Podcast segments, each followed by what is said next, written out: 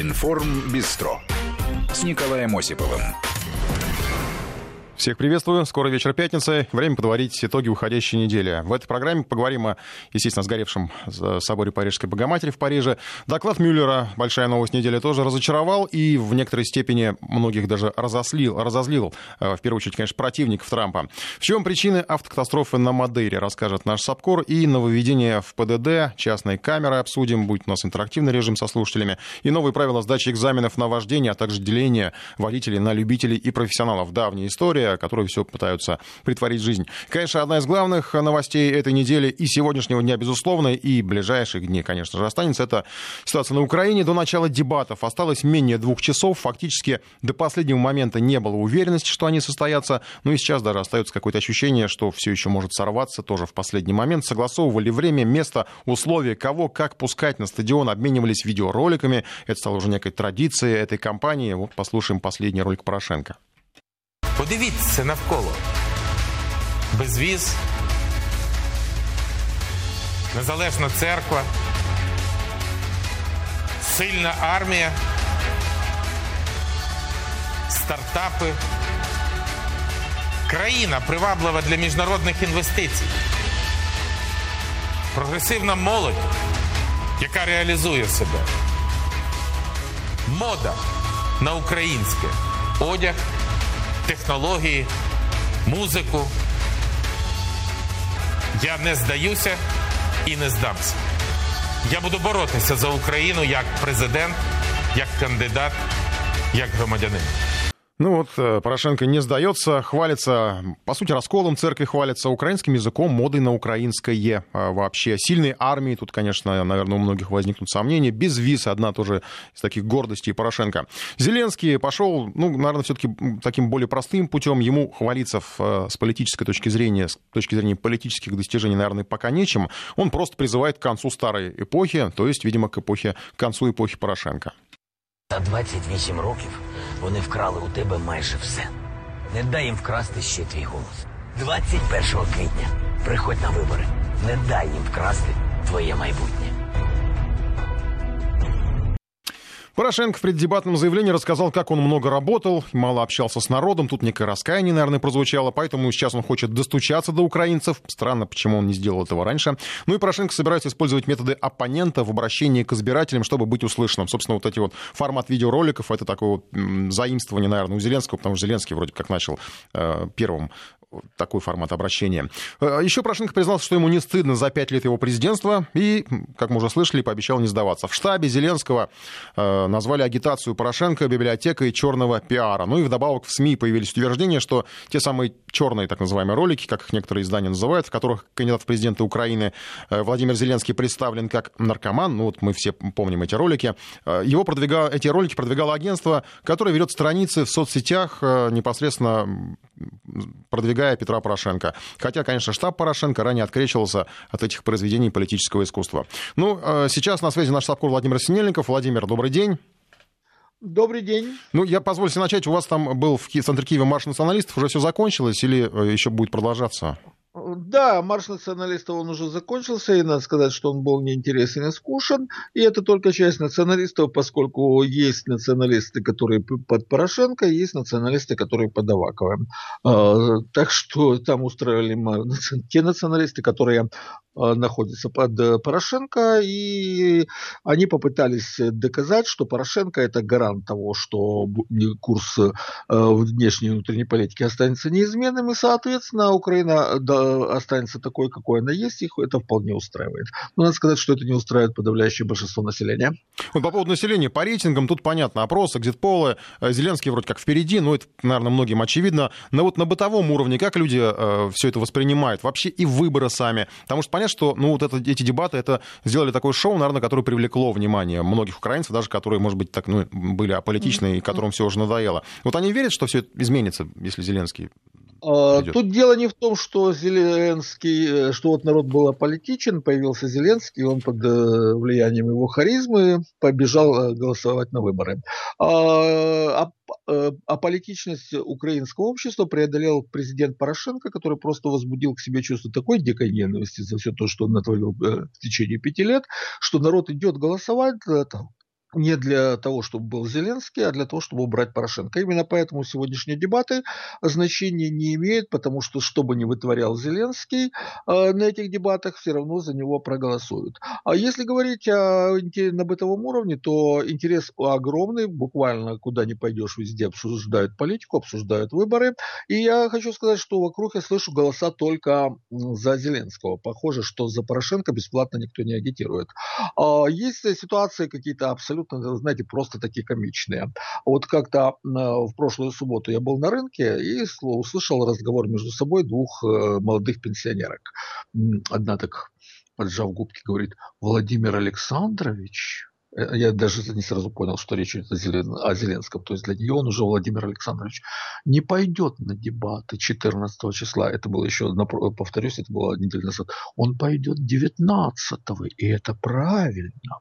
А, и также я был на днях на концерте а, в консерватории, э, то есть там публика была абсолютно иная. И вот пока э, мы сидели перед в ожидании начала концерта, я слушал, что говорят у меня за спиной, перед передо мной народ обсуждал политику, и вы знаете, все говорили, что голосовать буду за Зеленского. А голосов за Порошенко на бытовом уровне я вообще не слышу. Угу. Вообще напоминает, вот то, что вы описываете, мне напоминает немножко вот э, Россию начала 90-х, вот, или конца 80-х, Советский Союз, когда действительно тоже вот эта вся политика, она была буквально там на каждом углу, вот именно вот, ну, совсем прям вот въедалась. Да, это так. Это так. Э, перед дебатами, сегодня в частности, появились э, такие пугающие достаточно слухи, информации, что покушение может быть, причем адресованы эти предупреждения и Зеленскому, и Порошенко. Откуда все эти слухи? А, может быть покушение, говорят о покушении, говорят о возможности инсценировки покушения. Есть такой пиарный ход, спровоцировать э, якобы покушение для того, чтобы повысить свой рейтинг, или для, в данном случае, может быть, для того, чтобы отменить выборы или перенести их на более позднюю дату. А об этом сообщают украинские масс-медиа, ссылаясь на свои анонимные источники, о том, что может быть инсценировка покушения на Порошенко. А другие э, источники говорят о том, что возможно покушение на Зеленского. Кстати, отметилось на Надежда Савченко, которая уже вышла на свободу. Ее так э, э, спросили как большого эксперта по этим вопросам, а можно ли обстрелять из минометов э, Национальный Олимпийский стадион. Она я в напомню, своем духе, да? Да, да, да, да. Я напомню, что ее как раз в этом обвиняли. И она сказала, ну, в принципе, можно, если, правда, обеспечить безопасность, жесткий контроль в радиусе 7 километров, это невозможно, но, есть, но в городских условиях такой контроль обеспечить невозможно. То есть такие слухи слухи курсируют, они подогревают всеобщее настроение, но вы знаете, я бы не заметил, э, э, что кто-то боится пойти на стадион, потому что там может произойти какой-то теракт. То есть как-то страха у народа нет, а есть огромный интерес. Угу. Владимир, еще вопрос по поводу Зеленского и его отношений с Коломойским. Вдруг он как-то решил дистанцироваться, я имею в виду Зеленский от Коломойского. С чем это связано? Вообще это такая видимость, что ли, как-то вот они, он пытается создать, что я никак не связан с большим бизнесом? Естественно, естественно.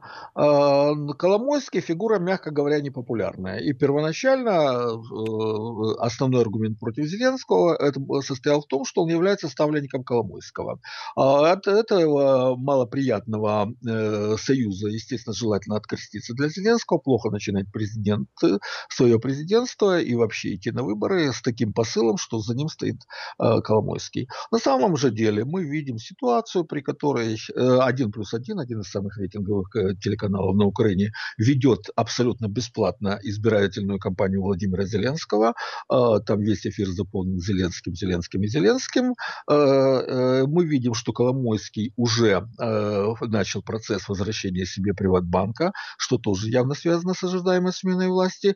И если кто-то думает, что Коломойский это тот человек, который кому-то что-то будет делать бесплатно за просто так, то это, мягко говоря, наивное рассуждение. Если Коломойский работает на Зеленского, а он на него работает, работает, а и Аваков работает, который тоже под Коломойским.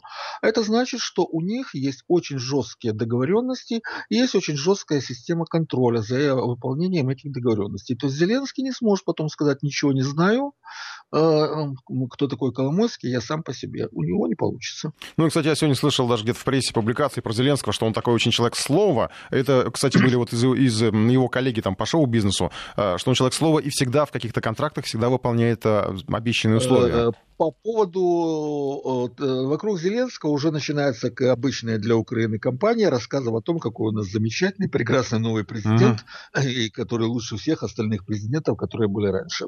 Э, по поводу слова Зеленского. Зеленский в свое время работал на телеканале Интер до 2014 года, и тогда он очень жестко высмеивал Майдан, когда он перешел на 1 плюс 1, и, и он начал поддерживать Майдан, и даже там в 95-м квартале звучали песенки о том, как мы стояли на Майдане, они стояли на Майдане.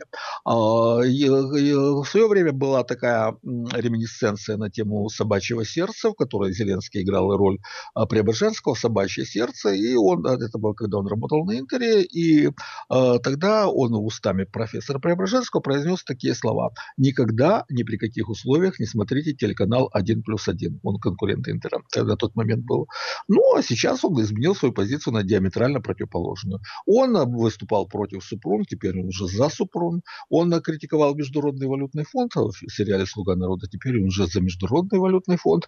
Поэтому... Но у него всегда я... есть оправдание. Это не я критиковал, это мой герой критиковал или там ага, говорил. Да, простите, он на этом имидже и поднимается, потому что те, кто, э, люди, которые голосуют за Зеленского, делятся на две категории. Которые верят э, в него, и те, которые понимают, что Зеленский, в общем-то, будет неважным президентом, но э, Порошенко должен уйти, потому что он просто, если он будет делать то, что он делает, он уничтожит страну.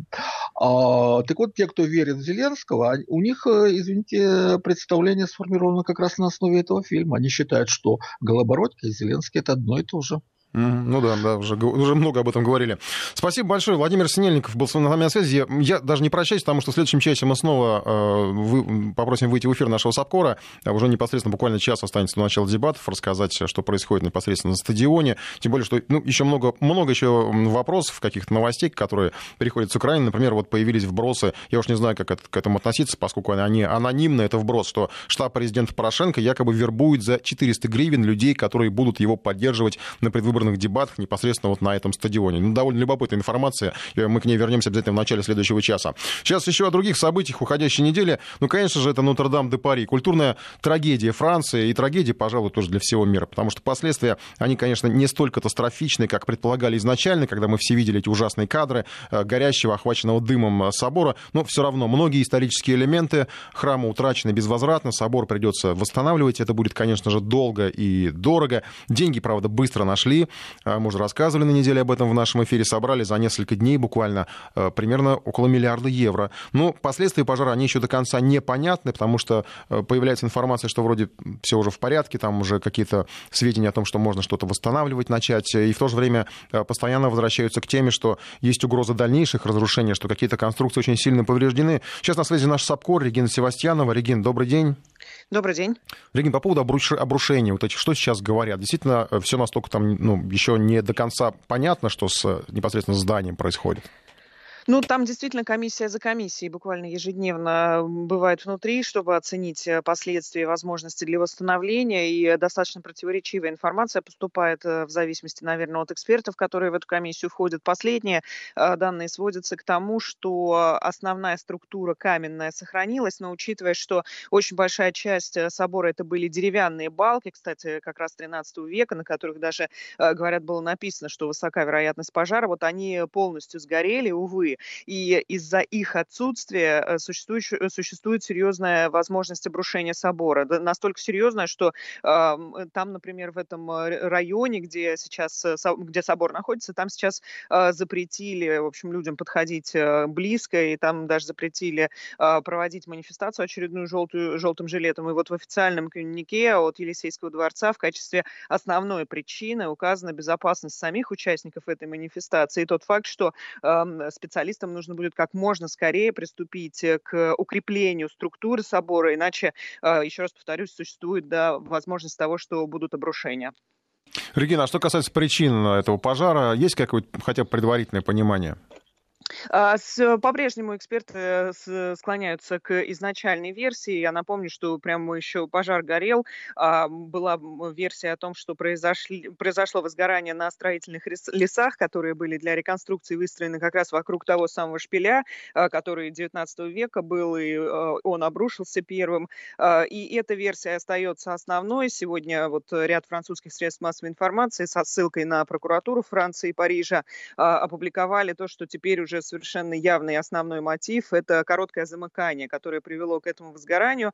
А, Парижская прокуратура ведет следствие по а, подозрению в причинении вреда неумышленного, то есть э, строители, судя по всему, будут виноватыми в итоге в том, что произошло. Ну и тут следует, наверное, напомнить, э, что э, есть еще здесь элемент халатности, потому что сигнализация пожарная в соборе сработала исправно сразу после того, как первые искры почувствовала эта система, но, к сожалению, люди, находившиеся в соборе, не поверили. Они не увидели нигде открытого огня, не увидели дыма, и поэтому не стали вызывать пожарных, и сделали это только после уже второй сигнализации. А прошло с этого момента больше 20 минут. А вот как теперь эксперты говорят, возможно, это стало роковым, потому что если бы вовремя приехали пожарные, если бы их вовремя вызвали, возможно, можно было бы вот таких э, последствий избежать. Я просто уточнить, да, то есть э, были разные публикации. Виноваты не пожарные именно, а потому что не вызвали их просто. Сигнализация сработала, но она не пришла, не, не дошла до пожарных непосредственно. Тот, тот самый первый совершенно, сигнал. Совершенно вы правы, Николай, так и есть. И в подтверждение этой версии здесь наверное, следует привести тот факт, что накануне пожарных, которые работали по устранению этого огня, принимали в Елисейском дворце. Сам президент Франции Эммануэль Макрон перед ними речь говорил. Потом а, концерт перед мэрией Парижа устроили в их честь, что вот они так здорово справились со всей ситуацией. Так что, а, по крайней мере, сейчас а, общее мнение, экспертное и, кстати, публики тоже заключается в том, что пожарные свою работу выполнили очень хорошо. Регина, еще звучали э, сообщения, что, возможно, даже откроют собор. Ну, не так, э, не так долго он будет закрыт. Там говорили о ну, нескольких э, годах, э, что он будет еще на реставрации. Это понятно, в принципе, что, может быть, даже его смогут открыть для туристов, ну или какой-то там даже, я слышал, э, временный, что ли, храм построить. Что вот с этим, с, информацией по поводу открытия и закрытия? Такие, такие оптимистичные заявления действительно поступали в первые часы, можно, наверное, сказать, после первой комиссии, которая зашла внутрь и увидела, что вот все-таки структура сохранена, и вроде все не так страшно, как казалось изначально. Но потом от этих заявлений пришлось достаточно быстро откреститься, как раз когда стали уже обследовать э, несущие конструкции выяснили, что есть э, э, большая вероятность того, что будут новые обрушения. Поэтому сейчас, по крайней мере, от этой идеи, естественно, отказались. В первую очередь делается ставка на то, что нужно как можно быстрее укрепить всю конструкцию, но, тем не менее, у тех, кто захочет это сделать, будет возможность увидеть спасенные культурные ценности из, из собора Парижской Богоматери. Эти ценности будут выставлять в Лувре. Такое решение уже принято. Пока что они находятся в мэрии Парижа, но в ближайшее время музей предоставит им свое помещение. Спасибо большое. Регина Севастьянова, наш европейский САПКОР, на связи со студией был. Э, и добавлю, что история с Парижским собором, как и многие масштабные происшествия, спровоцировала всплеск противопожарного внимания к храмам по всему миру, ну и активизировала, наверное, все-таки нездоровых людей. Например, в Нью-Йорке задержали мужчину, который пытался проникнуть в собор Святого Патрика с двумя канистрами бензина. Он успел облить горючей жидкостью дверь здания. Внятных объяснений дать не смог, но если бы удалось ему это задуманное, для многих американцев это было бы достаточно драматичное событие, поскольку собор Святого Патрика, это католический храм в Нью-Йорке, э, образец неоготической архитектуры, его строительство завершилось в конце XIX века. Сейчас о других новостях. Недели буквально сегодня пришли сообщения, что задержан один из главных акционеров банка Югра Алексей Хотин. Следствие обвиняет его в присвоении и растрате. Речь о 7,5 миллиардах рублей. Банк Югра потерял лицензию из-за недостоверной отчетности летом 17-го. Там ввели внешнее управление. Кредиторы потом начали борьбу за оставшиеся средства. Как раз незадолго до задержания Хотина должно было собраться, состоять собрание кредиторов, но его отменили. Там возникли вопросы к доверенностям этих кредиторов. О непростой судьбе э, некогда одного из крупнейших игроков на банковском рынке Валерий Емельянов. Алексей Хотин входит во вторую сотню российского списка Forbes. Его состояние оценивают в 700 миллионов долларов. Он регулярно попадает в перечень самых крупных владельцев столичной недвижимости. Лично Хотину, а также подконтрольным ему структурам принадлежит несколько десятков объектов по всей Москве общей площадью около 2 миллионов квадратных метров. Это 2 квадратных километра площадей. Самый известный объект из тех, которыми владеют Хотины, это гостиница «Москва» на Манежной площади рядом с Кремлем. Ныне в ней расположен отель Four Seasons Moscow. Алексей Хотин приехал приехал в Москву из Минска сразу после распада Советского Союза. Ему на тот момент было 17. Изначально семейный бизнес строил старший Хотин, отец Юрий. В последние годы он отошел от дел. Хотины сделали состояние на том, что скупали закрывающиеся заводы и фабрики и сдавали помещения в них под офисы и магазины. В числе их ранних приобретений знаменитый Горбушкин двор. Изначально там располагался завод телевизоров «Рубин». Сейчас рынок электроники и бытовой техники. Помимо коммерческой недвижимости, семья Хотиных продолжает владеть множеством действующих предприятий, в том числе по производству военного оборудования в области нефтедобычи и потребительских товаров. Банк Югра был создан в Тюменской области на базе местных государственных структур и позднее был выкуплен семейством Хотиных. Для них он стал опорным банком, который обслуживал подконтрольные им предприятия и структуры. В последние годы Югра очень быстро вырос по активам, войдя в тридцатку самых крупных банков страны. Банк неоднократно привлекал к себе внимание прессы и регулятора тем, что вел агрессивную маркетинговую политику. В частности, предлагал одни из самых выгодных условий по вкладам, не имея на балансе доходных активов. Как позднее выяснилось, 90% привлеченных средств банк Югра раздал в виде кредитов компаниям, принадлежащим Хотиным. После серии предписаний, которые банк нарушал, ЦБ ввел временную администрацию в Югре, а позднее лишил его лицензии. На сегодняшний день это самый крупный страховой случай в истории российских банков. Также ликвидация банка запомнилась тем, что на его защиту встала Генеральная прокуратура, которая пыталась оспорить решение Центробанка. Для подобных дел это был абсолютно беспрецедентный случай. Акционеры также пытались вернуть лицензию Югры через суд, но Верховный судебный орган решил не в их пользу. Во всех публичных конфликтах сам Хотин всегда оставался в стороне. В спорах участвовали только юрлицы, с которыми он аффилирован. Уголовное дело против Алексея Хотина – это принципиально новый поворот в истории. Арест инициирован Следственным комитетом. Хотина обвиняют в хищении денег из принадлежавшего ему банка. Речь идет о сравнительно небольшой по банковским меркам сумме 7,5 миллиардов рублей. Средства, которые были списаны по кредитам, предоставленным его организациям под фиктивные залоги, составляют гораздо более внушительные цифры. По данным регулятора, это сотни миллиардов рублей. Валерий Мильянов, Вести ФМ. Информ Бистро с Николаем Осиповым. Продолжаем эфир. И сейчас у нас тема, которая будет интересна, наверное, многим водителям. Про частные камеры поговорим. Но э, перед этим я озвучу продолжение развития истории с э, футболистом Аязом Гулиевым, э, который отметился дракой на пешеходном переходе, избил там пешехода, оказался пешеход гражданин Америки. Не поделили, в общем, они проезжую часть. Не уступал Гулиев на автомобиле, возник конфликт. Но лишение прав связано с совершенно другим. Судя по статье административной, которая ему вменяется, это 12.12, проезд на красный свет, причем, судя по тому, потому что его лишили прав. Это повторный проезд. Там э, штраф 5000 рублей и от 4 до 6 месяцев. Гулеева лишили прав на 4 месяца, то есть еще так щадяще с ним обошлись. Ну, подробности, я думаю, в наших выпусках новостей мои коллеги расскажут. А что касается частных камер, то правительство получило, поручило э, Генпрокуратуре их проверить. Нарушения на дороге фиксируют не только оборудование ГИБДД и дорожных структур, как мы знаем. Э, с недавних пор камеры перешли в частные руки, их можно было даже купить, оформить, выходить с ними на трассу, чтобы ловить нарушителей. Правда, довольно быстро все это превратилось в некий вид бизнеса. Даже в правительстве об этом сказали. Камеры прятали под мостами, за машинами, в кустах. И все ради того, чтобы нащелкать побольше нарушений. Хозяин камеры, ну, это по закону, получает своего рода процент. И периодически на дорогу даже случаются стычки между контролерами и водителями, поскольку довольно часто эти камеры установлены с многочисленными нарушениями, э, безо всяких предупреждений. Мы сейчас будем работать в интерактивном режиме, спросим мнение слушателей. Я понимаю, что оно, скорее всего, во многом будет негативное по отношению к камерам, но я предлагаю все-таки разобраться э, по поводу э, необходимости камер в целом, пусть даже если они там с, с нарушением, без нарушения, неважно. А, потому что если вдуматься, то, в общем, может быть, какая разница, если не нарушаешь, то они никаких денег с тебя и не соберут. А, и если, конечно, речь не идет о каких-то там ловушках, которые, конечно, бывают, безусловно, но даже ловушки строят так, что, в общем, ну, водитель как бы, ну, если совсем уж законопослушный, то не попадет он в такую ловушку. А, голосуем в нашем приложении. Камеры фиксации нарушений должны быть.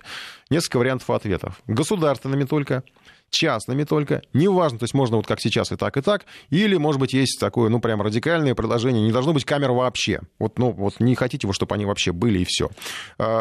В правительстве звучали уже мнения о том, что контроль за дорогами превратился в коммерцию, и неплохо бы вернуть э, целиком вот эту вот сферу э, контроля с помощью камер государству. И это, конечно, не означает, что камер не должно быть вовсе. По крайней мере, в правительстве так говорят. Но что-то с этими камерами не так. Пока вы голосуете, я напомню, наш телефон 232-1559, код Москвы 495. А что с этими камерами не так, выяснял наш э, коллега Сергей Артемов.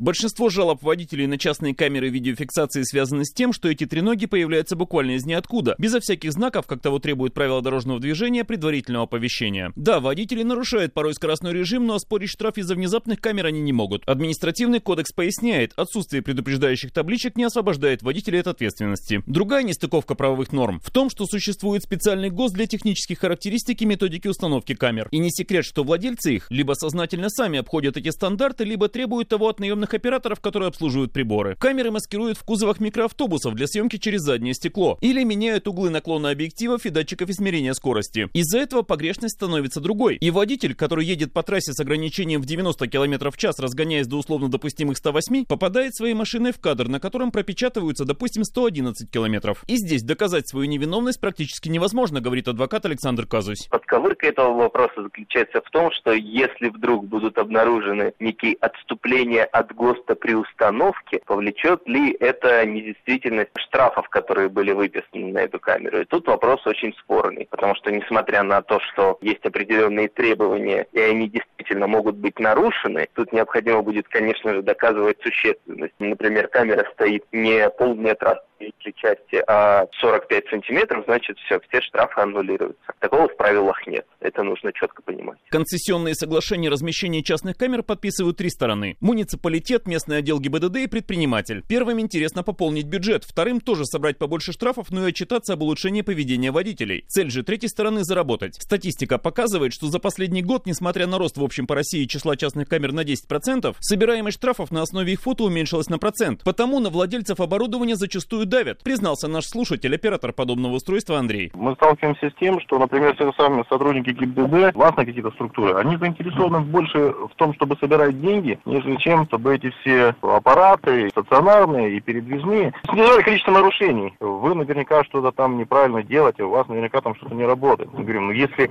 люди стали меньше нарушать, это же не значит, что оборудование стало плохо работать. И от этого камеры все чаще становятся блуждающими, то есть размещаются вне обусловленных в договорах мест. И тут тоже, кстати, повод водителям судиться. И нередки конфликты, до драки разгрома камер, как, например, на собравшем сотни тысяч просмотров ролике в интернете, где записан самосуд жителей города Ельца Липецкой области над оператором камеры, который спрятал ее за кучу арматуры. А что случилось?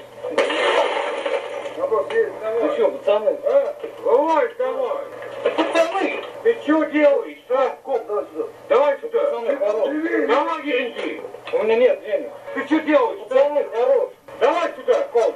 Это не мой рабочий комп. А что показывают финансовые отчеты? За прошлый год есть сведения по Волгоградской области. С каждой частной камеры бюджеты городов и районов получают в среднем 95 рублей за выписанный штраф, а собственник камеры 233 рубля. Всего дополнительные поступления составили 2 миллиарда 400 миллионов рублей. Однако за тот же год 1 миллиард 900 миллионов потрачено на содержание серверов, оценку нарушений и оплату почтовых услуг. Чистыми область получила около 500 миллионов. Вице-премьер Максим Акимов поручил Минтрансу и ГИБДД изучить в этой связи концессионные соглашения. А они в каждом регионе свои, и по условиям размещения камер, и по пропорции дележа поступающих от штрафов средств. Свою работу в этом направлении несколько недель ведет и Генеральная прокуратура. Выходит, что частные камеры попросту злят автомобилистов. Да и правительство теперь неоднозначно относится к подобной деятельности. Делает вывод партнер коллеги адвокатов Корчага и партнера Евгений Корчага. Любая частная организация, особенно коммерческая организация, ставит своей целью в первую очередь получение прибыли. И в этой связи камеры устанавливаются в первую очередь не там, где они бы способствовали увеличению безопасности дорожного движения, а там, где они могут насобирать больше всего штрафов. На это же обратила внимание и Генеральная прокуратура, указав, что все-таки основной целью и задачей является улучшение дорожной обстановки, а не собираемость штрафов как таковых. Поэтому я считаю, что действительно имеет смысл рассмотреть вопрос о возвращении подобных функций только органам государственной власти, которые принимали бы меры, чтобы таким образом стимулировалось правопослушное поведение водителей, а не просто увеличивалось количество взимаемых штрафов. Отчеты различных ведомств о концессионных договорах с частными владельцами камер видеофиксации смогут прояснить, какую цель эти договоры преследуют прежде всего. Если наполнить бюджет, то насколько эффективно это получается. Если же уменьшить аварийность и число жертв ДТП, то тут для объективной картины на финансовые показатели будет достаточно наложить сведения статистики ГИБДД. Сергей Артемов, Вести ФМ. Ну, такой разбор полетов от нашего корреспондента. Сразу же звонок принимаем. Эльдар, здравствуйте. Здравствуйте. Что вы думаете по поводу камер, частные, государственные? Э, вообще, ну, в каком виде они должны быть? Я водитель со стажем 85 1985 года. Я считаю, что камеры должны быть, но а, если государство требует от нас соблюдения закона, ну, то есть ехать с определенной установленной скоростью, то и камеры должны быть установлены только с соблюдением закона. То есть, а, если прописано, что должен стоять знак, то он должен стоять, и только потом камера. Иначе получается, что они наказывают нарушителей незаконным способом. А зачем, вам, а зачем вам предупреждающий знак нужен? Вот чтобы именно на этом участке не превышать? Не, мне лично не нужен. Но если государство прописало, что камера должна стоять после знака, то этот знак должен стоять.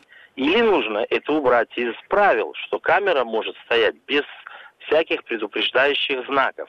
А если это прописано, то он должен стоять. Иначе получается, ну, грубо говоря, э, одни нарушители закона, ловятся другими нарушителями закона. Я понял вашу точку зрения, да. Я все-таки вот не, не понимаю, если честно, мне не очень понятно самому, зачем этот предупреждающий знак. Но в конце концов, это такая история, что вот здесь, на этом участке, меня оповестили о том, что я не должен нарушать. Зато на другом я втоплю так, что, в общем, у меня тапок разогреется. Э, не в этом дело. Дело в том, что если стоять будут камеры, чем чаще, тем э, знаки, то водители будут а, соблюдать скорость. Да, спасибо большое, Евгений. Ильдар, у нас просто еще Евгений на связи. Евгений, здравствуйте. Буквально 30 секунд, нам придется потом прерваться. Слушаем ваше мнение. Радио, пожалуйста, выключите. Евгений? Понятно. Да, Положи... да, да. Вы да. знаете, здравствуйте. Я категорически против, чтобы это было в частных руках, потому что я работаю на Большой Грузии. Э, знаки стоят. Пусть это будет государственное. Да, я понимаю. При спусками дорога хорошая, они ставят надо Баршигов поднимать в гору, а знак не дает. Понимаете, тут такой абсурд, э, это надо прорабатывать все. А эти тунеядцы, которые сидят на этих трех ножниках, тут вообще беспредел. Мы Я понял, да, вы сейчас высказали мнение многих водителей. Я, к сожалению, прошу прощения, нам сейчас надо короткий перерыв сделать, буквально две секунды, мы продолжим эфир.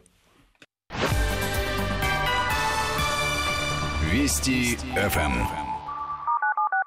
Я напомню, что у нас голосование в нашем приложении. Камеры фиксации нарушений должны быть какими? Государственными, частными, неважно. Или не должно быть камеры вообще. Кстати, ну, я пока не озвучиваю цифр, но такие люди есть, которые считают, что камер не должно быть вообще. И вот, кстати, я обращаюсь даже к ним. А как бы тогда, допустим, вычислили, вот я поговорил до эфира про историю с Аязом Гулиевым, как бы тогда вычислили э, ну, вот весь инцидент, проверили, что у него произошло на пешеходном переходе, он там атаковал, сломал нос американцу. Тогда бы никак бы не вычислили, получается. У нас есть еще звонок. Э, Денис, здравствуйте. А, здравствуйте. Я считаю, что камеры, конечно, нужны, они дисциплинируют, но они должны быть в руках государства. А поскольку, ну, как, право на насилие пресловутое и на закон, это право государства. А если это частная камера, ну давайте тогда пусть частник строит сам дорогу, сам ее обслуживает, и тогда он может там эти камеры ставить. Вот, потому что иначе это, ну, и главное, что, на мой взгляд, нужно сделать – это сначала отрегулировать э, режим скоростной на дорогах, потому что вот сколько раз уже было, допустим, э, дорога километров там 10 длиной прямая, э, 2-3 полосы в каждую сторону, и вот эти вот треноги стоят в, в кустиках, потому что там 90 километров. Хотя, ну, современные машины 90 километров по хорошему асфальту, ну, Угу. Это не скорость. Ну, я понял вашу позицию. Ну, я даже, на самом деле, сам не, могу не включаться в дискуссию, потому что наши слушатели между собой спорят. Вот нам пишут, какая разница, где спрятана камера. Вот сейчас про акустики, о которых говорил Денис. Нарушаешь, значит, виноват. И неважно, кто и как фиксирует нарушение. Но на самом деле есть здравое какое-то зерно в этом, наверное. Потому что, может быть, если бы мы хотели бы, чтобы у нас все было совсем прям вот, ну, э, по порядку на дороге, чтобы не было этих сумасшедших, которые там виляют, э, выписывают э, свои фамилии на дороге, чтобы все ездили аккуратно, тогда, может быть, и мы вот эти как раз камеры в кустах нас и заставят это делать, в конце концов. Но я обращаюсь сейчас к тем водителям, которые законопослушны, которые уверены, что э, им не важно, какая камера, государственная, частная, э, из кустов она или там с неба на них смотрят. Они просто не нарушают и не попадают ни в объектив частный, ни в объектив э, какой-то другой камеры. Александр, здравствуйте. А, здравствуйте, Александр. А, смотрите, вот насчет камер – вы знаете, конечно, камеры в частных руках это, конечно, просто очередная какая-то лазейка для зарабатывания на э, якобы нарушителях. Но мы же, можем, даже но мы, же можем, камеры... мы же можем им не дать возможность заработать на нас. Смотрите, я вам даже расскажу энное количество случаев, это зафиксировано, до сих пор идут разборки. Вы идете по трассе 90, как все нормальные люди, да?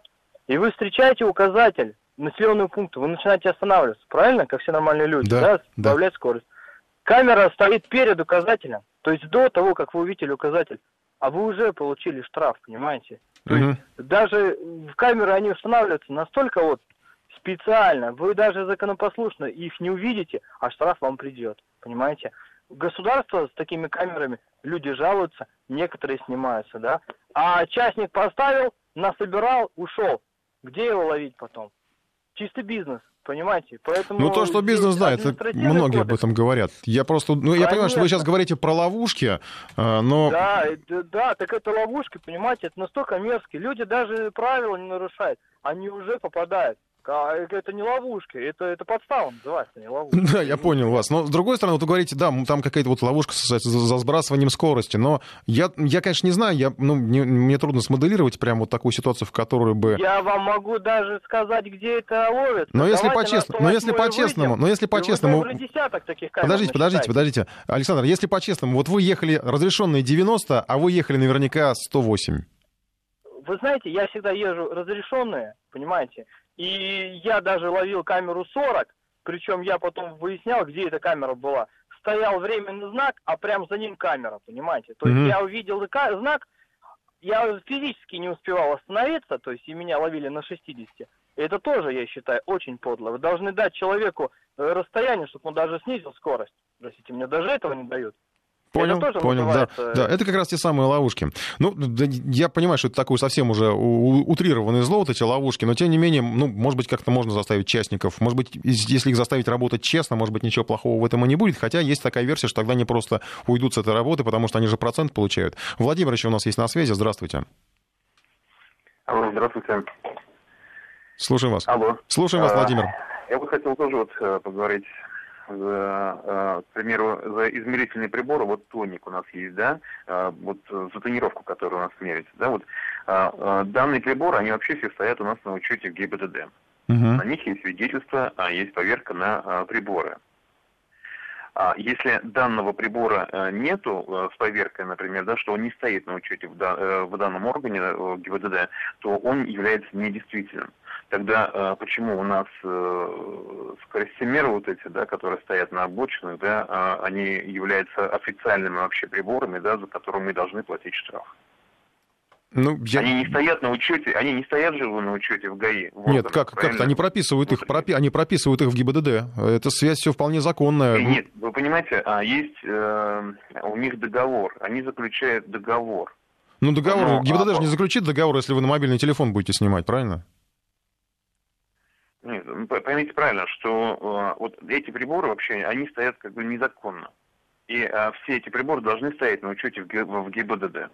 Я, я не знаю, откуда у вас такая информация, просто у нас корреспондент в свое время даже пытался сам, вот, ну, не то чтобы приобрести, но смоделировать ситуацию, когда он покупает такую э, эту треногу с камерой, и, в общем, ему почти даже удалось, э, это действительно ставится на учет в ГИБДД. Ну, другое дело, что, ну, не знаю, там конкуренция, наверное, высокая, допустит ли тебя до э, кустов, в которых э, можно щелкать штрафы, или не допустит коллеги по работе, тут как бы вопрос отдельный. Еще, Владимир, здравствуйте. Алло.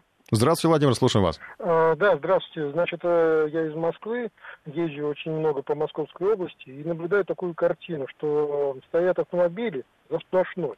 Но насколько я знаю, насколько я знаю, э, ставить э, треногу в конкретном месте можно только лишь после согласования с ГАИ.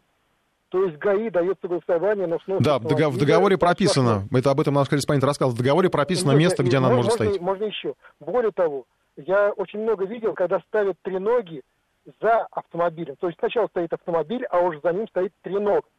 Это, Мгм. извините меня, э, и э, вопросы не к этим, кто ставит так треногу, а к тем, кто обязан следить и контролировать правильность исполнения этого договора.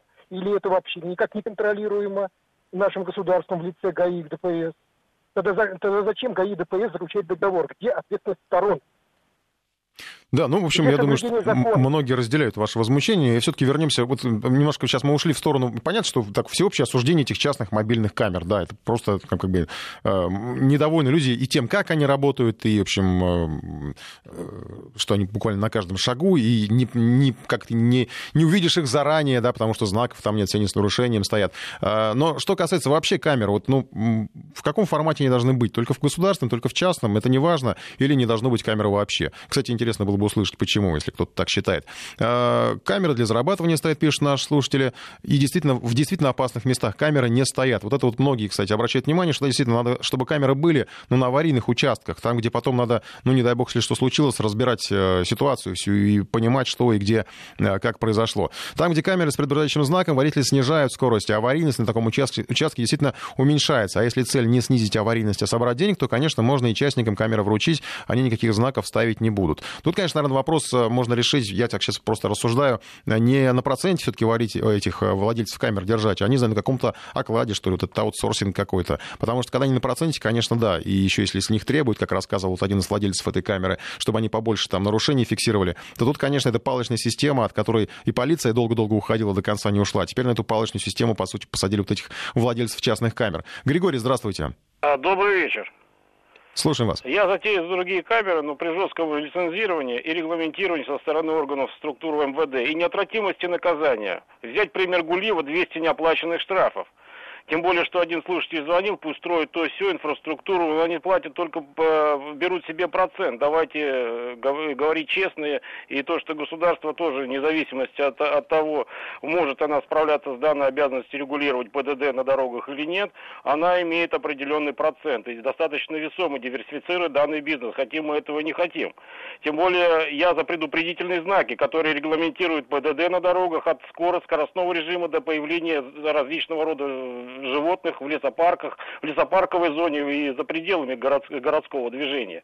А Когда появлялись данные камеры, вот в Клину, например, я вот проезжал, данные предупредительные знаки, несмотря на то, что лежали и полицейские в городской черте, э, способствовали тому, что э, аварийности, дорожно-транспортные происшествия уменьшились буквально за считанные месяцы. И последнее. Данные знаки нужны предупреждения, потому что у нас очень карательные меры к, во- к водителям, как финансовая вытяжка по, вы- э, по вытаскиванию денег от горючки до тех так называемых штрафов, которыми все недовольны.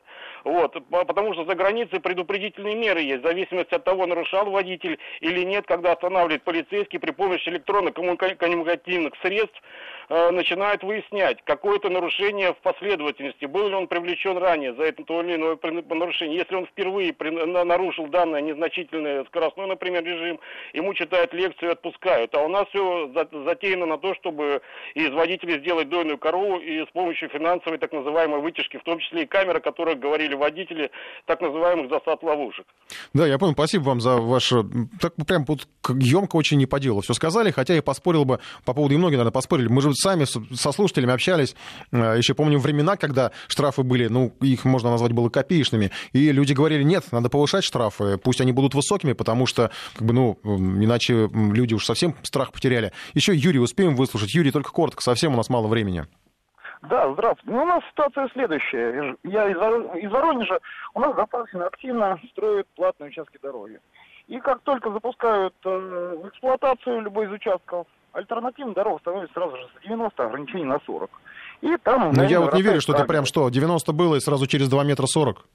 Э, да, то есть как только выводится э, платный участок дороги, тот, который был бесплатным, на нем автоматически вырастает ограничение и становится под каждым знаком камеры. Вот у нас по всей области такая ситуация. Ну, я не, вот не знаю, не могу вам поверить. Э, Спасибо вам за звонок.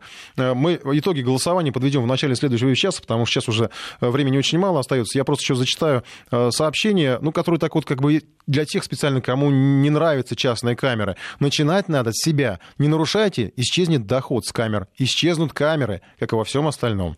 Спасибо всем, кто был с нами. Мы продолжим в следующем часе. Итоги голосования тоже подведем сразу после выпуска новостей. Информ Бистро с Николаем Осиповым. Продолжаем подводить итоги недели. Ну, вполне предсказуемая тема с частными государственными камерами фиксации нарушений э, вызвала большой резонанс, э, много сообщений. Я, мы еще, я постараюсь к ней еще вернуться в, следующей получасовке, когда у нас будет автомобильная тема, потому что, ну, есть, э, есть что, какие-то ваши сообщения, действительно, по делу, э, есть что процитировать.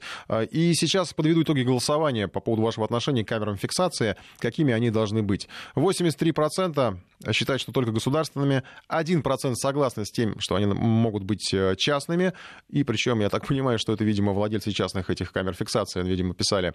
9% неважно вообще, и таких много, мне кажется, все равно, ну, каждый десятый получается в среднем, и сообщений много, которые пишут, что, ну, действительно, какая разница, если не нарушаешь, неважно, под какую камеру ты попадаешь, государственную или частную, и 7% считают, что не должно быть камер вообще. Совсем прям радикальный взгляд на ситуацию. Сейчас мы вернемся к событиям на Украине. Большая политика, последнее приготовление к дебатам. Стадион Олимпийский уже готов принять зрителей, которых будут десятки тысяч свободных мест, я предполагаю, нет.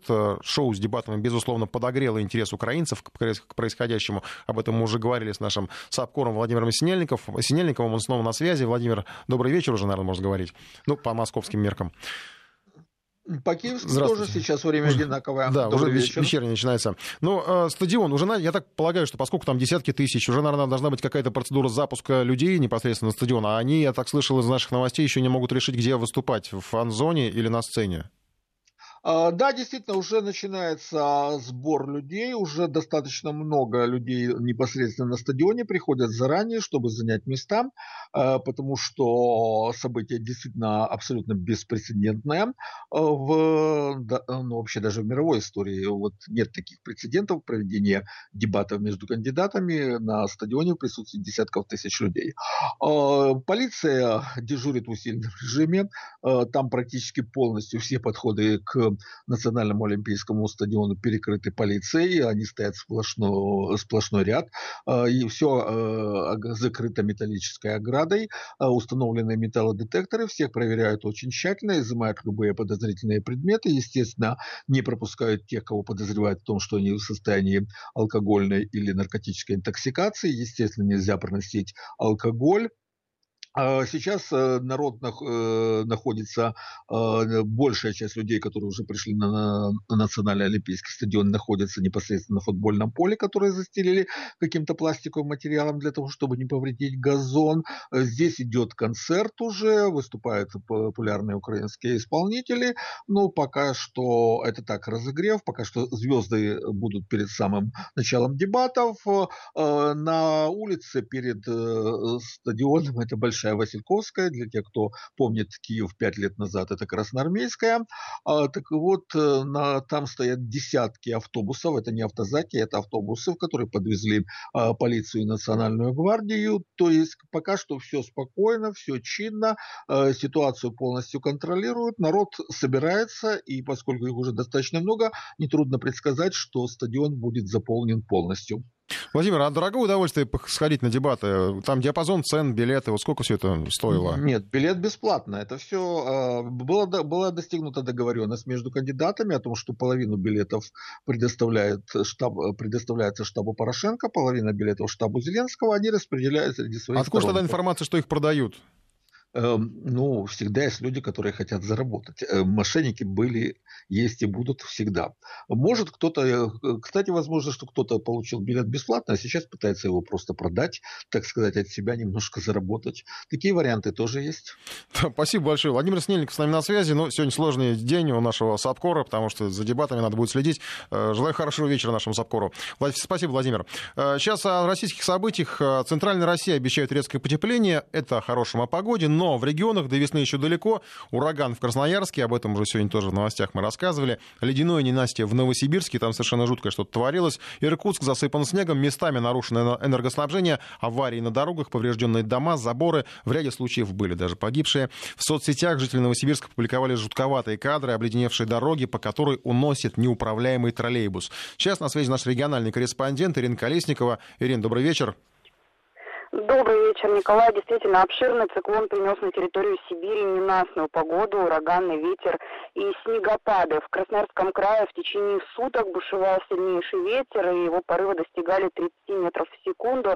Основной удар пришелся на центральные и южные районы региона. Сильный ветер поломал деревья, сорвал дорожные знаки, повалил рекламные конструкции, заборы, срывал кровли. Так, на территории завода в Красноярске обрушило незакрепленные элементы крыши и под завалами погибли двое рабочих, еще один находится в реанимации с тяжелыми травмами. А Следственный комитет возбудил уголовное дело. Сейчас, наконец-то, ветер стих, а коммунальные службы приступили к ликвидации последствий стихии. Да, Ирин, Ирин, спасибо большое. Ну, Удачи вам э, с погодой. Уверен, что весна до вас дойдет. Э, в центральной России с погодой все гораздо лучше. В Москве обещают до 14-15 тепла. Правда, в воскресенье возможны короткие локальные дожди, а еще обещают в целом теплое лето. И жителям Петербурга, кстати, тоже обещают тепло до 14 градусов, солнце с небольшой облачностью. Ну, соответственно, в эти выходные, уже сегодня вечером, в пятницу, настает непростой сезон дачных пробок. Э, в пятницу, в час пик, то есть сегодня час пик продлится до 9 вечера, обещали это в Центре организации дорожного движения. Ну и аналогично в воскресенье вечером вечером, когда все будут возвращаться в столицу. Тем, кто может и кому позволяют обстоятельства, советуют выезжать пораньше в первой половине дня. А, это что касается приятных э, новостей, предвкушения выходных. Сейчас о приятных, может быть, не для всех приятных, но для Трампа. Международная тема.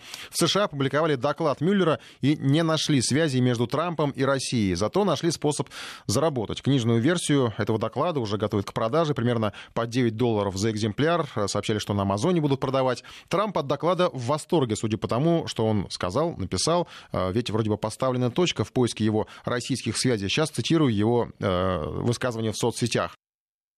У меня хороший день, нет сговора, нет препятствования правосудию. В любом случае, этого сговора и препятствия никогда не было и никогда не будет, сказал Трамп. Ну, впрочем, похоже, Трампа не оставили в покое, и уж точно не оставили в покое тему мнимого вмешательства Москвы в американские выборы. Вашингтон-Пост, например, пишет, Трамп отчаянно пытался оказать давление на своих помощников, заставить их лгать. Доклад Роберта Мюллера, Мюллера о вмешательстве в выборы США показал, как легковоспламеняемый президент породил атмосферу хаоса, нечестности и должностных преступлений в высших эшелонах власти, которых не было со времен администрации президента Ричарда Никсона. Паранойя, ложь и страх. Отчет Мюллера обнажил президентство Трампа. Это я цитирую Вашингтон-Пост. Конечно, сам доклад — это оправдательный для Трампа документ. Там просто нет прямых утверждений. Э, ну, не на 100, наверное, процентов, потому что там просто хотя бы нет прямых утверждений, э, поскольку нет доказательств того, что он был как-то связан с Россией. Но за что-то надо было зацепиться. И Мюллер, и соавторы, наверное, у него были, э, нашли и рассказали про контакты и бизнес, в бизнес-среде. Упоминаются, в частности, фамилии предпринимателей Петр Авин, Сергей Горьков, э, Кирилл Дмитриев. Э, Все это влиятельные представители бизнеса, и они, что самое ужасное, контактировали с российскими политиками, что совсем уж ужасно, наверное, с точки зрения авторов доклада и оппонентов Трампа с Владимиром Путиным. В Кремле, конечно, прокомментировали сегодня приведенные в докладе факты. Российские политики и президент э, действительно общаются с деловыми кругами разных стран. Это вопрос инвестиций. Конечно же, российские бизнесмены при необходимости доносят до главы государства информацию о своих контактах с зарубежными партнерами, в том числе, наверное, американскими. Дмитрий Песков привел, привел пример. Вчера, например, э, президент встречал французских бизнесменов. Получается, что теперь генеральному прокурору Чайке надо писать доклад о вмешательстве французов в российские выборы. Э, абсурд какой-то получается. Ну, есть даже откровенно смешные моменты, на которые указывал э, российский сенатор Алексей Пушков. Цитирую его. «Мюллер за 35 миллионов долларов выяснил, это Янукович подарил Манафорту огромную банку черной икры весом 30-40 килограммов». Но это тоже приводится как некий важный факт, доказывающий, видимо, тлетворное влияние на Манафорта со стороны прежнего украинского президента, которого почему-то многие на Западе считали пророссийским. Э, кстати, что касается Роберта Мюллера, э, ожидается, что, наверное, сейчас он подвергнется какой-то критике что он вот за Трампа или продался э, Трампу, но, э, по крайней мере, об этом говорят справочные э, характеристики на него. Э, говорили о нем, что он предъявил бы обвинение собственной матери, если бы она нарушила закон. Давайте обсудим суть э, доклада Мюллера и последствия этого доклада с экспертом. Э, политолог, член Кор Академии военных наук Сергей Судаков с нами на связи. Сергей Сергеевич, добрый вечер. Добрый вечер. Сергей Сергеевич, ну, по-вашему, теперь отстанут от Трампа? Давайте сначала про Трампа. Отстанут от него? Все уже? Э, или... Ни в коем случае. Ни в коем случае мы видим некий определенный промежуточный результат, это никак не финальный результат. Мы прекрасно понимаем, что демократы, а, они сейчас а, очень активно готовятся к выборам 2020, и внутриполитическая драма, она будет продолжаться. И сейчас у Трампа нет никаких шансов дальше а, перестать почву исключительно на лаврах и он не может никоим образом сейчас быть триумфатором. Дело в том, что, знаете, есть хорошая фраза «хорошая мина при плохой игре». Трамп сколько угодно может публиковать себя на фоне завершающегося так называемого э, саги «Игры престолов» и говорить, что абсолютно все обвинения сняты. Нет, не сняты. Если вы внимательно посмотрите вторую часть как раз доклада, то вы увидите, что э, достаточно большое количество так называемых белых пятен, э, прежде всего связано с тем, что э, Трамп подкупал а, своих адвокатов, заставлял адвокатов говорить неправду. А, он а, также не понес ответственность за то, что он давал незаконное распоряжение генералу Флину, когда тот взаимодействовал с российским послом Сергеем Кисляком. И мы видим, что очень много того, что могло получиться в дальнейшее развитие, попросту не стали расследовать. Это означает, что сейчас э, конгрессмены, особенно демократы, они абсолютно не удовлетворены тем расследованием, которое есть. Они будут дальше продолжать нападки на Трампа. И надо понимать, что как сенаторы, так и конгрессмены, об этом говорит Нэнси Пелоси и, э, конечно же, Чак Шумер из сенаторского корпуса демократов, что они ни в коем мере не оставят в покое Трампа, потому что их задача сделать так, чтобы Трамп э, был не рукопожат на выборах 2020. А то, что сейчас Трамп может говорить, что он триумфатор, это исключительно а, пиаровский ход, который будет а, направлен республиканской партией для того, чтобы Трампа легче было номинировать на новый президентский срок. По-вашему, Мюллеру будут мстить за то, что он так не додавил Трампа? А, я полагаю, здесь дело не в Мюллере. А, Мюллеру мстить никто не будет, потому что Мюллер это всего лишь инструмент. Как раз а, гораздо больше претензий, если вы посмотрите как раз к Уильяму Бару. Человек, который сменил Сейшенса, прокурора, и как раз э, многие аналитики говорят, что все те проблемы, которые есть на сегодняшний день, с э, точки зрения демократов, так называемого несправедливого расследования, это как раз деятельность Уильяма Барра, потому что именно Барр пошел на сделку и сговор с президентом. Именно в этом теперь будут обвинять э, Трампа президента, говоря в том, что огромное количество доказательств было найдено, но только благодаря сговору с президентом э, многие вещи были закрыты и уничтожены. И надо отметить тот факт, что вот мы говорим о том, что расследование шло 22 месяца. 22 месяца расследования, это означает, что какое-то время собирался материал, но самое большое время было потрачено на верификацию этого материала. Потому что верификация материала – это самая сложная процедура. И как раз верификация шла тогда, когда была уже смена генерального прокурора. И если э, мы сопоставим данные факты, мы увидим, что а, ход а именно верификации событий и заминания определенных событий происходит как раз не при господине Сейшенсе, у которого были сложности с Трампом, а полная верификация и вычеркивание тех данных, которые не нужны Трампу, происходят при нынешнем генеральном прокуроре. Ну и, наверное, банальным будет э, спрашивать вас о том, что антироссийская тема, конечно же, не оставлена, наоборот, она, наверное, даже выведена так на первый план в этом докладе. То есть этого тоже не следует. Как-то, какое-то изменение отношений в этом направлении вряд ли стоит ждать. Я, я полагаю, что будет более жесткая российская волна потому как а, доклад говорит о том, что Россия вмешивалась в выборы, но а, люди Трампа не были в этом замешаны. А, у многих возникает вопрос, если Россия вмешивалась в выборы, то что она хотела получить, какой результат? Война ради войны неинтересна, инвестиции ради инвестиций так не работают. В чем интерес России? Вот никто не ответил на этот вопрос потому что очень многие факты были притянуты за уши, но ответа как раз конкретного, зачем России нужно было вмешиваться в выборы, никто не дает. А все остальные данные, которые жестко фальсифицируются и притягиваются, но это по большому счету как раз а, те классические фейковые новости, которым уже а, придали букву законности. И, наверное, может, я вот не знаю, сейчас предполагаю, наверное, еще какой-нибудь Мюллер найдется, или тому же Мюллеру поручат еще один доклад сочинить, так что ли, наверное, раз этот такой вот не, не до конца. Я я полагаю, на, это, это будет как раз расследование уже второго этапа. Я полагаю, что э, демократы не успокоятся, они очень захотят рассмотреть вторую часть доклада, в которой как раз осталось очень много многоточия, это как раз противодействие правосудию, это серьезные преступления, в которых обвиняется господин Трамп, и, но я полагаю, что это будет сделано, конечно же, к осени, э, когда уже будет понятно, кто будет номинирован от демократов, кто будет номинирован от республиканцев, чтобы еще сильнее сплотить демократический лагерь а, в противостоянии Трампу и, конечно же, будут делать все возможное для того, чтобы Трампу было максимально тяжело избраться второй раз. Спасибо большое за комментарий. Политолог, член Кор Академии военных наук Сергей Судаков был с нами на связи. Ну и еще по американской теме на этой неделе э, довольно интересные были публикации в Бизнес Инсайдере. Он довольно часто размещает разные материалы, в том числе и на российскую тему. И там были приведены, по крайней мере, как все это в заголовке было э, представлено, шокирующие данные о России. Ну и так, э, просто разобрать несколько фактов, их цитировали, не факт, вернее, а утверждений, которые приведены в этом издании, их многие цитировали. Э, например, о том, что за 10 лет после распада Советского Союза объем производства в России упал на 45%. Ну, вот открыли глаза, как бы, что в 90-е годы, это 10 лет после распада СССР, да, все было очень плохо в России, и производство падало. Э, а к 2000 году ВВП составлял от 30 до 50% от показателей советского периода. И довольно странно это приводить как некие шокирующие данные, они, по-моему, вполне логичные потому что что было ждать от э, э, нашей экономики, если такие, как, допустим, как Браудер, Уильям приезжали сюда и растаскивали активы, э, советские, бывшие и российские на то время.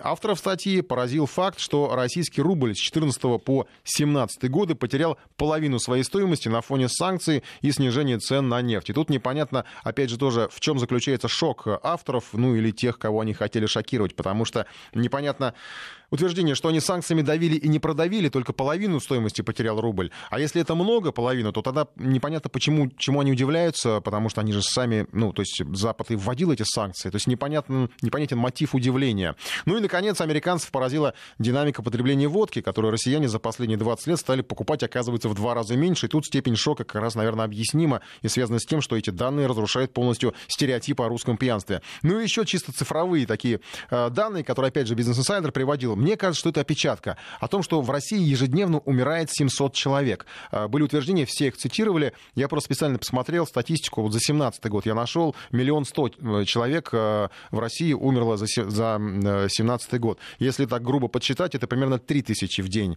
но никак не 700. То есть больше они, по-моему, занизили, а хотели ведь все-таки они нас шокировать, ведь эти данные приводятся как шокирующие. 700 человек в день. За 18-19, ну, за 19 год, понятно, нет, за 18 я просто не нашел такой статистики.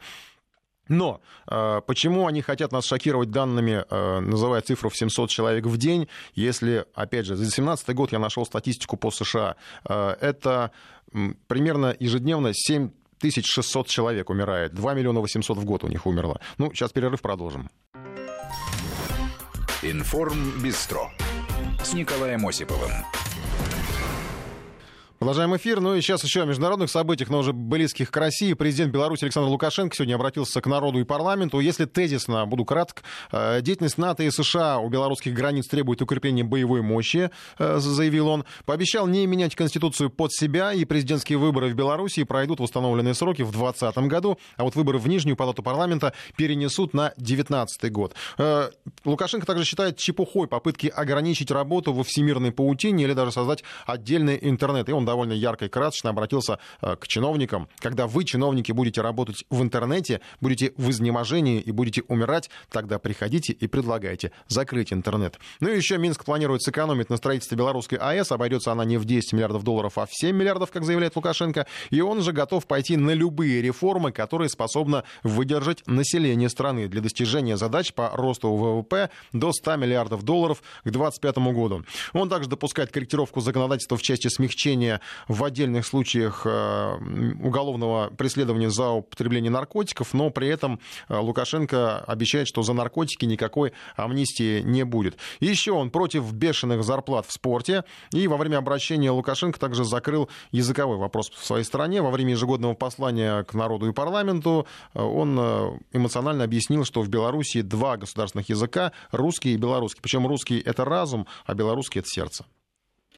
Замечаю, опять пошла эта языковая волна. Но я же вас просил, не поднимайте этот вопрос вообще. Он закрыт в Беларуси. У нас два государственных языка. Два. Русский и белорусский. Это наше общее достояние. Если кто-то хочет потерять разум, он потеряет русский язык. Если он хочет потерять свое сердце, он потеряет белорусский язык. Что вы хотите потерять? Ну, это фрагмент э, обращения Александра Лукашенко к народу и парламенту. Подробности в выпусках новостей. Сейчас, как и обещал, мы все-таки вернемся к автомобильным темам, э, потому что, во-первых, ну, много было сообщений по поводу э, частных камер. Кстати, были вот, ну, не, не лишние замечания, что сейчас ГЛОНАСС, поэтому вообще камеры не нужны. Можно за автомобилем следить за его нарушение фактически через спутник. И, кстати, совершенно в тему замечаний, потому что сегодня буквально пришла новость от агрегатора такси, от каршеринга, о том, что водители, которые нарушают, э, грубо нарушают правила дорожного движения, их будут автоматически отключать от э, Э, системы. То есть таксистов будут просто отрубать от, обслуживания, от заказов клиентов, а водителей каршеринга, ну, видимо, просто отключать от приложения, которое, с помощью которого он управляет автомобилем. И это здесь вполне реально. У нас как раз сейчас корреспондент готовит материал на эту тему, поэтому слушайте в нашем эфире, в, да, в вечернем эфире обязательно будет эта тема. Как все технически возможно, потому что телематическое оборудование, установленное на автомобилях, оно, безусловно,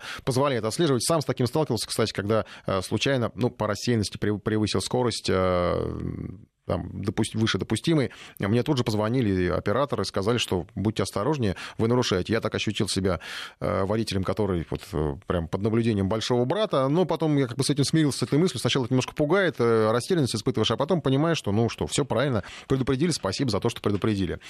И что касается ПДД, о которых мы сегодня будем говорить в, в этой части программы, предложили сделать экзамен по теории безошибочным. Водителей разделить на профессионалов и любителей – инициатива эти исходит от Минтранса и ГИБДД. Э, инспекторы предлагают полностью исключить возможность ошибочного ответа по теории. Правила надо знать идеально. Ну а Минтранс хочет упростить процедуру обучения для обычных водителей и усложнить ее для профессионалов. По поводу облегченного режима для так называемых любителей, там есть спорные моменты, но вот по поводу профессионалов вопросов почти нет, поскольку это э, водители автобусов, большегрузов, те же самые таксисты, на которых очень много сигналов поступает и которые постоянно попадают в аварии. В последнее время мы только об этом в новостях рассказываем экзаменам. Я предлагаю, во-первых, опрос устроить. Экзамены на вождение надо оставить как есть. Э, первый вариант ответа. Усложнить для всех, усложнить только для профессионалов, упростить для всех или упростить только для любителей. Запускаю опрос в нашем голосовании. Я сразу понимаю, что, может быть, не все варианты ответов, которые вы бы хотели здесь видеть, но уж как э, все, наверное, не перечислишь в данном случае. Речь идет об ужесточении экзаменов и делении водителей на профессионалов и на э, любителей. А у нас наш коллега Сергей Гололобов выяснял, что еще вообще может измениться в обучении и экзаменации водителей. Во-первых, теоретический экзамен разделят на большее число категорий, а не только на Б и С, как сейчас. Во-вторых, введут бальную систему. Если вопрос более весомый, то баллов начислят больше, и наоборот, за менее ценный меньше. Причем, если неправильный разбор условной дорожной ситуации чреват аварией, то такого курсанта автошколы сразу же снимут с экзамена, предупреждает председатель правления Союза автошкол Москвы и России Александр Очкасов. Здесь сказано, видите, подчеркнуто, что если это приведет к аварийности, то тогда это экзамен закончен. Но здесь поправка внесена, поэтому здесь спорить нечего. И если это ведет к снижению аварийности на дорогах и спасению жизни, то, наверное, лучше остановить экзамен, чем остановить жизнь.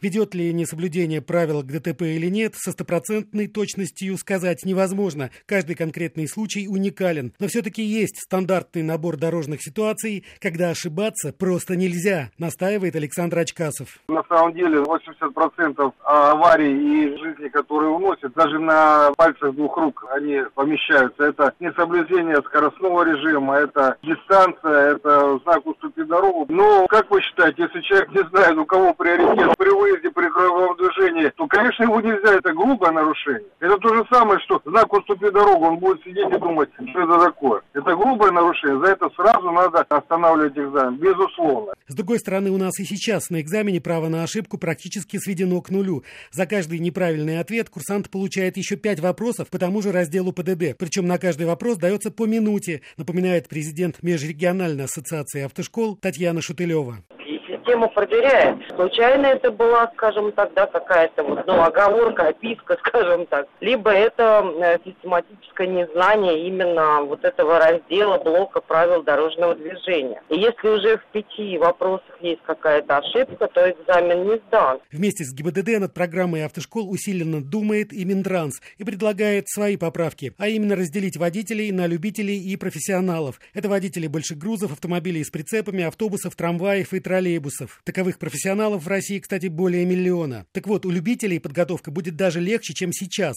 Ну а тех, кто планирует зарабатывать сидением за баранкой на жизнь, ожидают спецкурсы. На них курсантов, например, обучат премудростям специальности автодиспетчера. Такими знаниями водитель-профессионал владеть обязан, убежден координатор Ассоциации владельцев автомобильного транспорта и объектов транспортной инфраструктуры «Дальнобойщик» Валерий Войтко. Теоретическая часть подготовки водителей и профессионалов, с нашей точки зрения, в обязательном порядке должна включать правила ведения документа оборота, товаросопроводительной документации. Работа водителя-дальнобойщика – это не просто ведь руление машиной, где свои совершенно отдельные э, навыки, знания должно быть. Это еще и бизнес. И вот эти вещи, их необходимо просто знать, понимать. Самое любопытное, что подготовку водителей и любителей предлагается вывести за рамки закона об образовании. То есть их, видимо, смогут готовить некие неаттестованные автошколы, частные лавочки. Ну, как и было лет 10 назад. Ни к чему хорошему это не привело. После чего и потребовалась реформа автошкол, констатирует Татьяна Шутылева. Если сейчас экзамен в автошколе и потом экзамен в госавтоинспекции,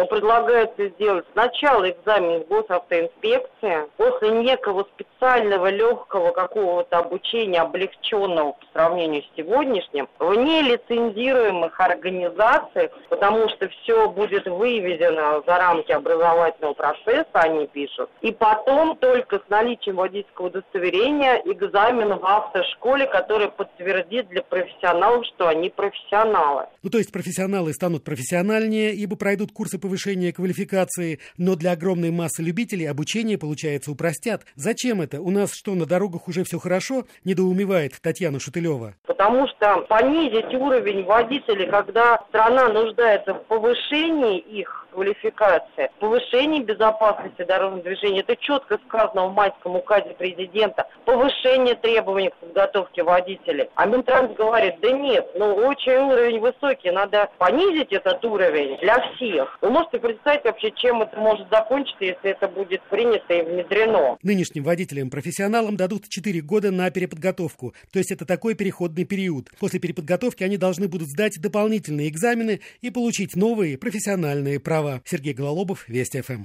Ну, таково предложение. Они исходят, я напомню, от ГИБДД, и от Минтранса. Давайте поработаем в интерактивном режиме. Готов выслушать, выслушать ваше мнение. Надо ли ужесточать экзамены, делить вот на любителей и профессионалов. Для кого тогда ужесточать? Потому что для любителей хотят упростить. А не опасно ли это, учитывая, что, ну, в общем, как бы не все у нас любители э, выходят из автошкол в состоянии нормально управлять автомобилем. 232-1559, код Москвы 495 э, и плюс 7 э, 903 170 63 63. Это наш э, портал. Принимаем сообщения э, от вас э, и голосуем в приложении. Я напомню, э, экзамен на вождение надо оставить как есть, усложнить для всех, усложнить только для профессионалов, упростить для всех или упростить только для любителей.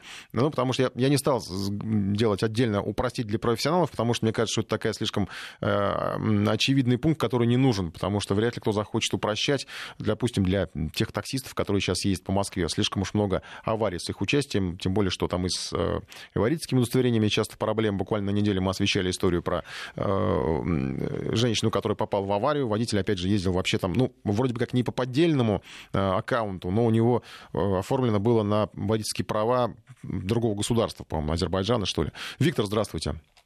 Добрый день. Как у вас отношение к экзаменам? Надо упрощать, ужесточать, деление на профессионалов, любителей? Ну, деление на профессионалов, любителей, наверное, оно все-таки достаточно разумно, но вот э, упрощать э, лично я не вижу смысла. По одной простой причине, что мы все встречаемся на одной и той же дороге. И даже будь э, профессионал трижды профессионалом, если какой-то любитель по упрощенной системе подготовлен создаст аварийную ситуацию, профессионал все равно может не, неправильно среагировать. Или даже если он правильно среагирует, то все равно создаст э, какую-то Виктор, секунду, аварию. сейчас прервемся, не- буквально секунду. Вести ФМ. Да, спасибо, Виктор, большое. Продолжаем беседу. Я просто хотел сразу вас спросить. Вот смотрите, вы предлагаете, что упрощать для любителей не надо, правильно? Да. А смотрите, я просто сейчас пытаюсь рассуждать в прямом эфире.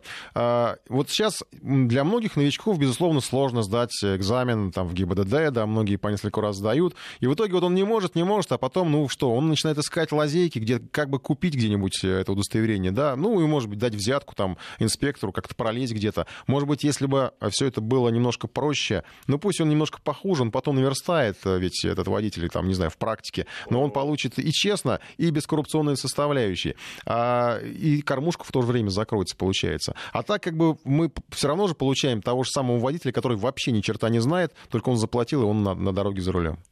Ну, а так просто получается, значит, можно будет официально заплатить, получить корочку и поехать. Да нет, конечно, просто, упро... просто как бы облегчить где-то что-то.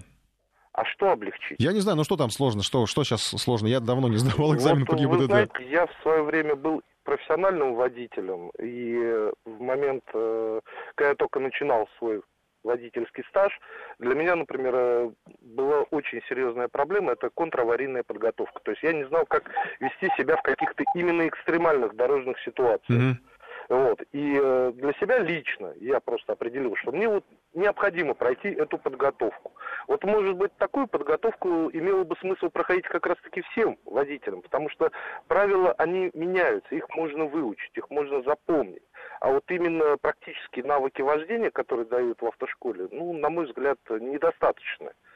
Потому что езда в том же самом мегаполисе Москва или Санкт-Петербург, э, ну, кардинально отличается от езды где-нибудь в глубинке. Я понял, спасибо большое, Виктор. Ну, нельзя делить водителей на профессионалов и любителей, пишет нам слушатели, правила для всех одни. И вот, кстати, это к тому, что многие там у нас э, вот, звонящие говорили, что надо все по закону. Вот по закону правила для всех одни.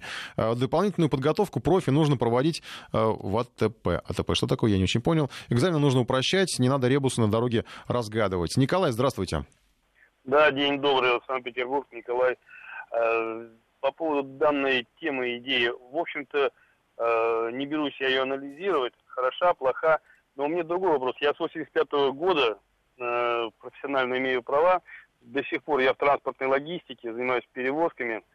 Uh, у меня вопрос такой единственный.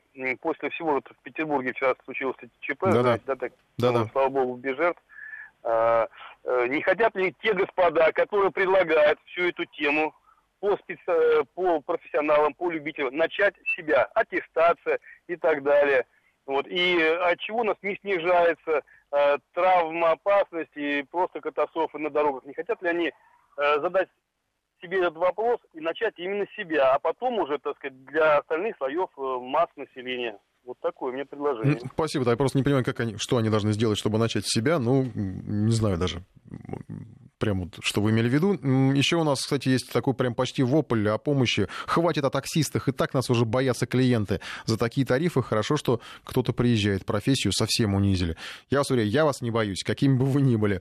А, и за ужесточение экзаменов еще один слушатель выступает. Главное, чтобы меня, водителя с 20-летним стажем, не трогали. Ну, каждый считает, да, я думаю, что это многие так э, говорят, э, делать что угодно, только меня не трогайте. Дмитрий, здравствуйте. Добрый день. Ну, я на самом деле считаю, что упрощать это точно ничего не надо. Потому что, во-первых, эта дорога не только в тебя. Угу. Вот. А по поводу профессионалов, ну, я скажу так, что квалификацию, подтверждение квалификации, наверное, надо сдавать какое-то через какое-то время. Ну, там даже, там даже предлагают, чтобы все, кто хочет стать профессионалом, они пересдали, вот когда ведут это разделение, э, экзамен. Не, ну пересдачу, смотрите, вот даже будем брать, вот за себя говорить. С 95 -го года я за рулем. То есть у меня стаж 24 года. Сейчас э, решать билеты, то же самые вопросы, первого раза... Вы честно признаете, что вы не сдадите, да? Да, да. Ну вот тут по-честному я не сдам. А по поводу э, заработка на, на автомобилях, в том же самом такси, надо просто, наверное, не навести порядок в таксомоторной деятельности, которые никак не могут сделать, и я так думаю, что до конца года это и не сделают. Ну, давайте, пощ... да, давайте пощадим таксистов, среди них все-таки много нормальных водителей, хотя, конечно, много попадается ну, не совсем профессионалов. А, и по поводу вот сдачи, не сдачи, а, теории, я сам присутствовал, вот такую сцену наблюдал, когда менял водительское удостоверение, стоял мужчина, ему там надо было что-то, у него она не, под... не проходила по конвенции, по Венской, надо было ему поменять, ему так не меняли, ему надо было сдавать теорию, ему предложили, идите идите, сдайте теорию. И он сказал, а как же я ее буду сдавать? А ему сказали, ну вы же умеете ездить, умеете водить, как же вы ездите? И вполне закономерный вопрос, а как же вы тогда едете, если вы не можете сдать теорию? Тем более, что я не знаю, я вот в то время еще э, можно было, когда сдавать, сдавать, сдавать экстерном, просто и тогда уже были мобильные телефоны. Скачал себе приложение с этими ПДД, не надо даже книжки вот эти дурацкие большие, которые в школах выдают листать. Просто смотришь это приложение, тренируешься в, на телефоне, все, и, пожалуйста, сдаешь без проблем, без всяких. А приложение вполне легальное, там все, но каждый год, по-моему, их обновляют, выпускают. Здравствуйте, Виталий. А, здравствуйте. Ну, что сказать по этому вопросу? Я думаю, это неоправданное дополнительное вытягивание денег из тех автолюбителей, которые получают э, не только автолюбительские права, но и профессиональные. Я поясню. Есть учебно-производственные комбинаты. Я работал в таксомоторе. Там подтверждение квалификации осуществляется не только знанием ПДД периодически, в том числе после совершения ПДД, если оно не привело к более серьезным каким-то последствиям. А в учебно-производственных комбинатах, например, Мосгортранса, где я получал водительские удостоверения по вождению автобусов различной категории, я имею в виду Д и С, там в любом случае за деньги можно со стороны получить данные профессиональные права тем акцентом, что человек будет трудиться непосредственно э, какую-то часть жизни, зарабатывая за рулем себе на жизнь. Mm-hmm. Поэтому вот это масляно-масляно. А если вы учились в автошколе, я учился в школе ГУВД, но перед тем, как э, в ней учиться, я получал э, еще одну категорию в автошколе. Поверьте мне, туда берут инструкторов, которые порой, пусть лицензированы, все регламентировано, все соответствует тому и оборудованию, и т.д. и т.п. Берут людей, в лучшем случае три года водительского стажа, без учета предыстории досье, у которых даже изымали права за те или иные нарушения. Поэтому вот эта некомпетентность будет неоправдана теми поборами, которые на нас сейчас стараются переложить. И тем более это будет двойное патентирование для граждан России, которые почему-то предусмотрены для, ино... Э, для. Э, для иностранных граждан.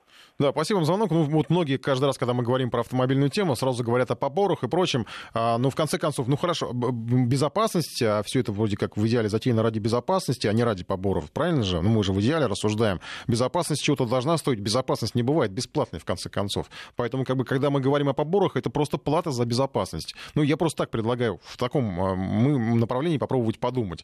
А, потому что, как бы, просто поборы, ну, да, мы все можем объяснить и оправдать какими-то обвинениями в том, что кто-то с нас пытается содрать денег. Да с нас всегда пытаются содрать денег. Каждый человек пытается с другого содрать денег. Вопрос в том, что справедливо он берет эти деньги или несправедливо. Владимир, здравствуйте.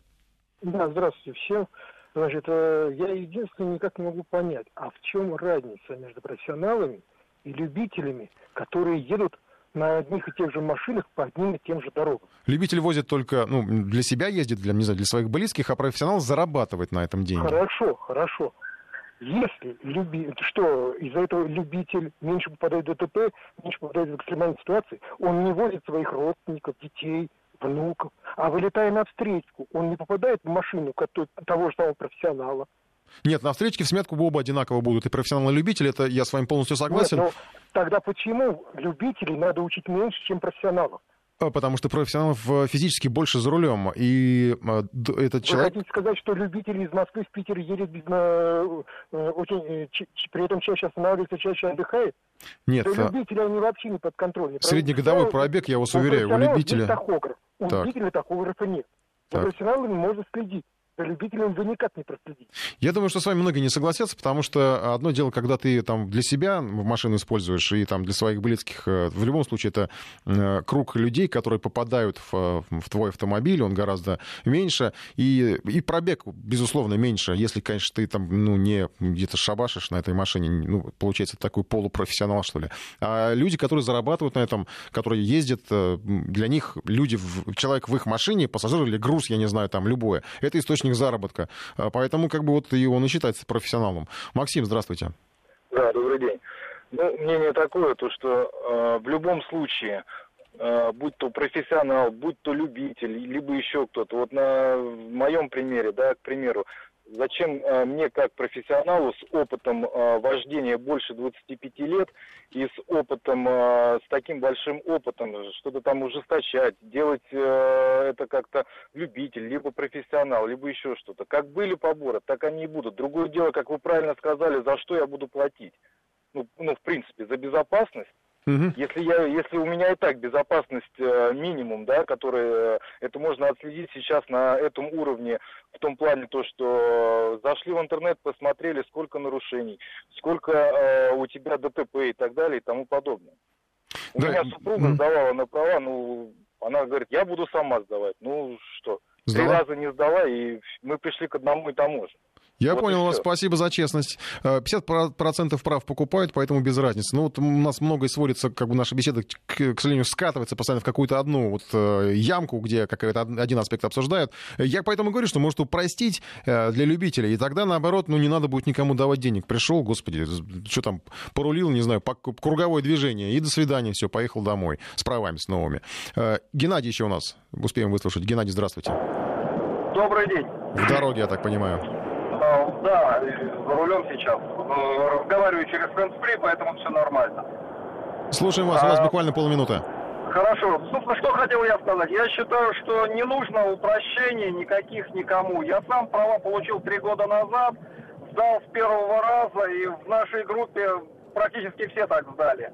Э, Сдавал не в Москве, сдавал в городе Обнинск, достаточно крупный город. Вот. И, собственно, что хочу сказать по поводу коррупционной составляющей. На мой взгляд, сейчас это практически исчезло, потому что все это сдается под камерами. Я вот не представляю даже при всем желании, как бы это можно было инспектора заинтересовать. Я поспорю, если есть желание, все можно придумать. Спасибо, Геннадий, за звонок. Подвел- подведу итоги голосования.